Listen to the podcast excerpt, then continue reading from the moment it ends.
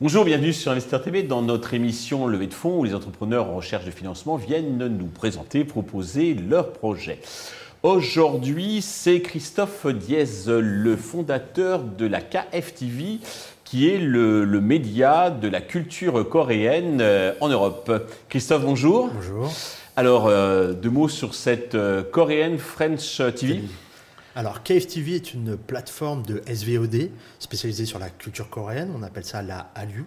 Euh, donc, nous diffusons des programmes, des films, documentaires, TV shows que nous achetons en Corée et que nous diffusons en France, sous-titrés en français et en anglais. Mais en même temps, nous produisons aussi nos programmes, parce qu'on a un studio de tournage en région parisienne, et nous tournons des programmes en France, mais aussi des programmes en Corée, donc des TV shows, des documentaires, pour les gens passionnés de la culture coréenne. Alors, avant de rentrer dans les détails, peut-être deux mots sur votre parcours. Qu'est-ce qui vous a euh, donné envie donc, de, créer euh, cette, euh, un amour pour la Corée, pour la culture coréenne? Alors le parcours est alors mon parcours à moi, je suis réalisateur, producteur, scénariste. J'ai travaillé pour TF1, M6, Eurosport, pour des sociétés comme Adidas, Nike pour la conception de, de contenu. Et en fait, en 2015, mais je vais essayer de faire court parce que c'est très très long. Euh, j'ai connu la culture coréenne parce que j'écrivais un scénario que je, voulais vendre en Corée du Sud. Et en allant dans le pays, en fait, je suis euh, tombé amoureux de la culture coréenne. Et, euh, en rentrant en France, je me suis dit, mais comment présenter la culture coréenne? On voit rien. C'était en 2015. Hein.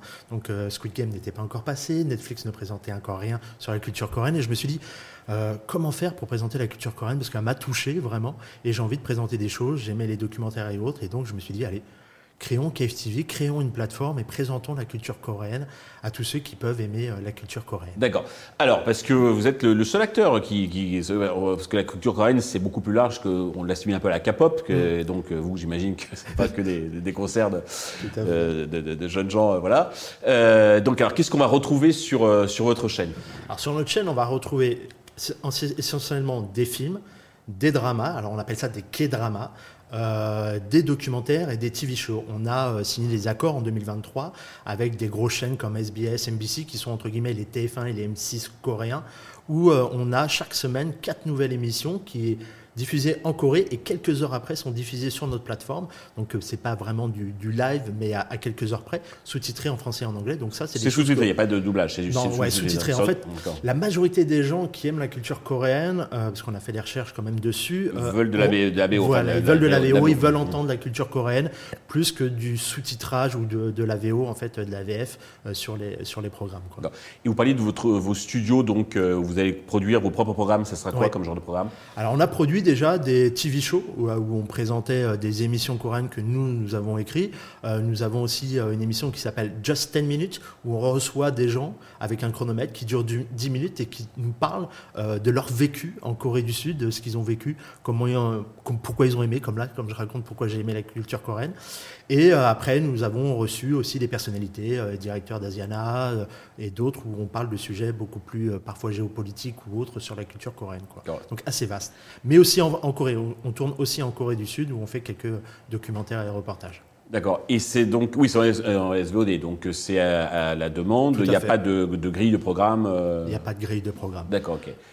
Euh, ça concerne combien de personnes enfin, Vous estimez le, potentiel en Europe, hein, puisque en fait vous appelez ça French TV, mais c'est euh, French coréenne, mais c'est plutôt Europe. Euh. Alors euh, les, consommateurs de la culture coréenne en mhm. France, alors c'est estimé par la COFIC, qui est un, l'État coréen qui a estimé ça, à 3 millions de personnes intéressées en France. Rien qu'en France. Rien qu'en France, 13 millions en Europe et 119 millions dans le monde. D'accord. Donc ça, c'est des chiffres de 2022. Business model, c'est un abonnement, c'est à la à l'acte. alors, on a plusieurs euh, business models et il y en a qui vont évoluer. Euh, pour le moment, on est en SVOD. Donc la SVOD, pour ceux qui ne savent pas, c'est du paiement, abonnement, un peu euh, comme toutes les grandes plateformes. Donc on a du un mois, six mois et un an. D'accord. Donc ça, et on a aussi un autre business model à l'intérieur de notre entreprise. On fait de la prestation technique audiovisuelle. Donc on travaille aussi pour des sociétés coréennes pour créer des contenus pour eux.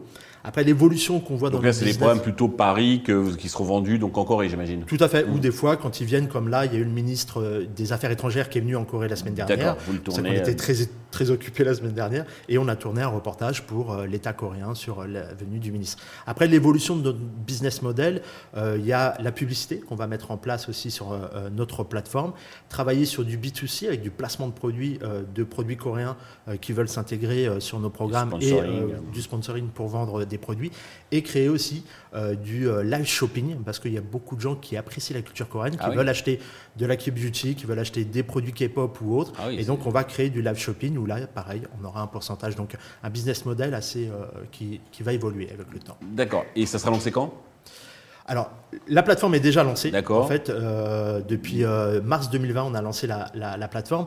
À la base, elle devait être lancée avec des documentaires et reportages que nous allions faire en Corée du Sud. Mais en 2020, on a eu quelques petits soucis avec un De Covid.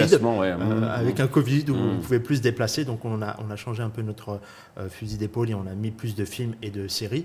Et donc, euh, donc on a ouvert en mars 2020 et puis euh, donc ça va faire deux ans et demi et euh, on évolue. Alors, pour pousser donc euh, la plateforme, vous recherchez euh, quelques, quelques fonds. Quelques fois. Euh, combien et à quoi vont-ils servir? Alors on cherche euh, 300 000 euros euh, afin d'acheter plus de programmes, plus de dramas coréens et de films coréens.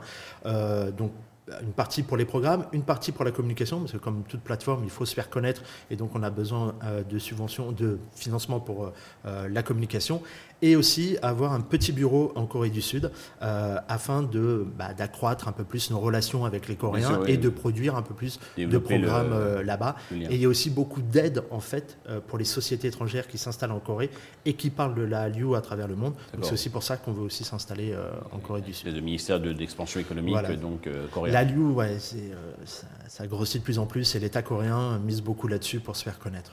Ok. Vous valorisez à combien actuellement? Alors il y a une société qui a fait euh, une valorisation de notre entreprise au mois d'août. Donc euh, on a un document avec euh, trois valorisations différentes. Euh, là, on est sur une valorisation du DCF qui est sur le cash flow que la société fait actuellement et euh, le cash flow qu'elle fera euh, dans, dans la projection. Mhm. Donc, elle est évaluée à 2,4 millions euh, d'euros.